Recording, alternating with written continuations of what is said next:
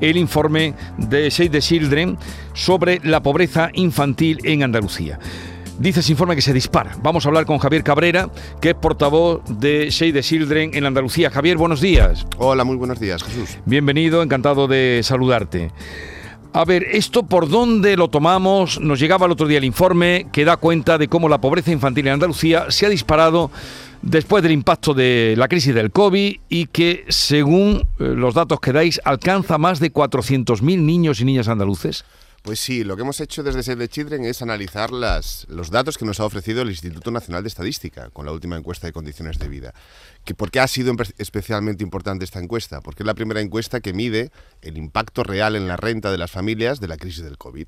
Nos veníamos eh, esperando datos malos, pero estos datos son malísimos. Es decir, nos damos el, impacto en la caída de renta de la crisis del COVID nos vuelve a situar en unas cifras de pobreza infantil similares a las de, a las de la crisis de 2010, que todos, ah, todos recordamos y todas recordamos el impacto que tuvo en, en las familias y en la pobreza. Por lo tanto, es una llamada de atención. Lo primero es que ya no es una llamada de atención, ya es una realidad.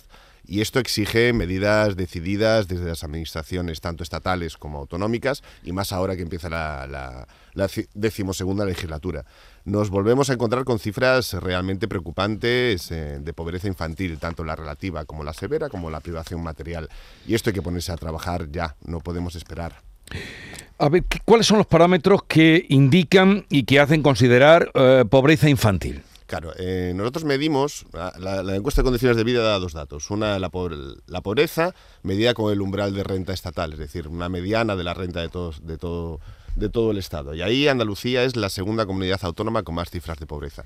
¿Qué hemos hecho con nosotros? Pues hemos decidido medirla asociada a la renta andaluza, que nos parece lo más real. Es decir, qué gastos se encuentra la familia, cómo es la caída de renta de las familias en, el, en un contexto eh, más cercano a ellos, cuánto le cuesta el piso, cuánto le cuesta la comida, cuánto, le cuesta, cuánto le cuesta criar a un hijo.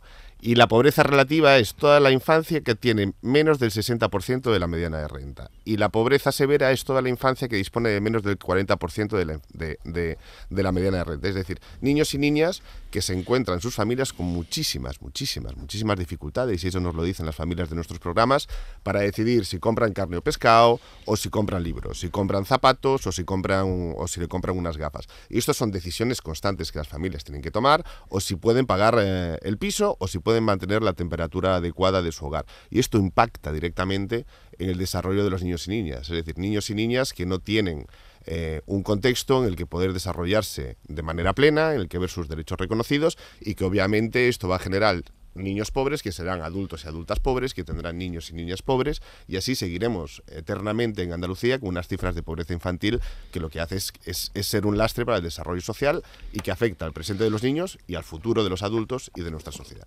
Bueno, eh, Save the Children, vosotros nos habéis puesto delante esta radiografía. Y a partir de, de esta situación, ¿qué? Pues ahora mismo de medidas decididas, es decir, el ingreso mínimo vital, por ejemplo, eh, que decimos que no ha desplegado toda su intensidad y que no ha sido capaz de desplegarlo. Es cierto, tiene que llegar a más gente, pero un tercio de los perceptores a nivel estatal, de los perceptores y perceptoras del ingreso mínimo vital son andaluces, por lo tanto ha llegado. Y el año, en la legislatura anterior, la renta mínima de inserción social, lo que se conocía hace ya años como el salario social, Em, empezó a tramitar una modificación legislativa que con la convocatoria de elecciones se quedó a medio camino. Es decir, se hicieron todos los trámites como para poder haberla llevado a Parlamento, pero se convocaron elecciones y no se llevó.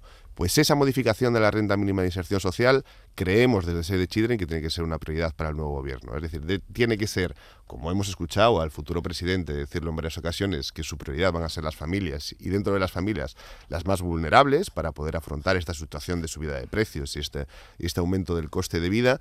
Eh, creemos que para nuestro parecer la principal medida tiene que ser coger donde se había quedado esta reforma de la renta mínima de inserción y transformarla en un ingreso por la infancia y la inclusión, que fue el, nombre que le puso la Consejería de Igualdad, para hacerla compatible al ingreso mínimo vital y ampliar la cobertura. Nos estamos, de verdad, nos vamos a ver de aquí a un año otra vez con los servicios sociales saturados, con las familias que no pueden pagar facturas, que no pueden comprar comida, que no pueden comprar material escolar para sus niños y para sus niñas. Y estamos realmente eh, preocupados con que esto no solo no se ponga como una prioridad de sociedad, porque creemos que tiene que ser una acción de gobierno, pero que tiene que estar acompañada por todos los grupos políticos. No podemos creer que la infancia sea algo que entre dentro del debate de confrontación partidista. Es, Tenemos que ponernos todos detrás para poder eh, poner medidas de verdad que puedan aplacar sus consecuencias. Estamos hablando con Javier Cabrera, portavoz de Save the Children en Andalucía. Maite Chacón me acompaña. Maite, buenos días. Buenos días a todos. Buenos días, Javier. Buenos días, Maite. Yo no sé si este informe, si esta encuesta de, condiciones de vida del Instituto Nacional de Estadística, que vosotros habéis manejado para estos datos, recogen las consecuencias que está teniendo esta última crisis que nos ha sobrevenido tras la invasión de Ucrania, tras eh, la subida del coste de la vida, tras la subida de la inflación. No sé si, si vamos a peor, Javier. O... Pues mira, hay, dos cifras. Manejamos porcentajes eh, que nos dan diferentes, eh, diferentes puntos de visión o diferentes momentos.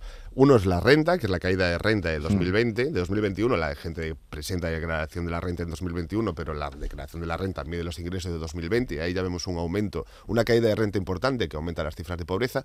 Pero hay otro indicador que es fundamental, que es la privación material severa. En la encuesta de condiciones de vida miden la renta y luego llaman a las familias y les preguntan, ¿usted puede proporcionar a sus niños, a sus niñas dos comidas de carne, pollo, pescado o su equivalente vegetariano a la semana? ¿Usted puede mantener la temperatura adecuada de su casa, usted puede irse una semana de vacaciones y eso es la pobreza en tiempo real, porque las familias le dicen, sí, no, esto puedo, esto no puedo.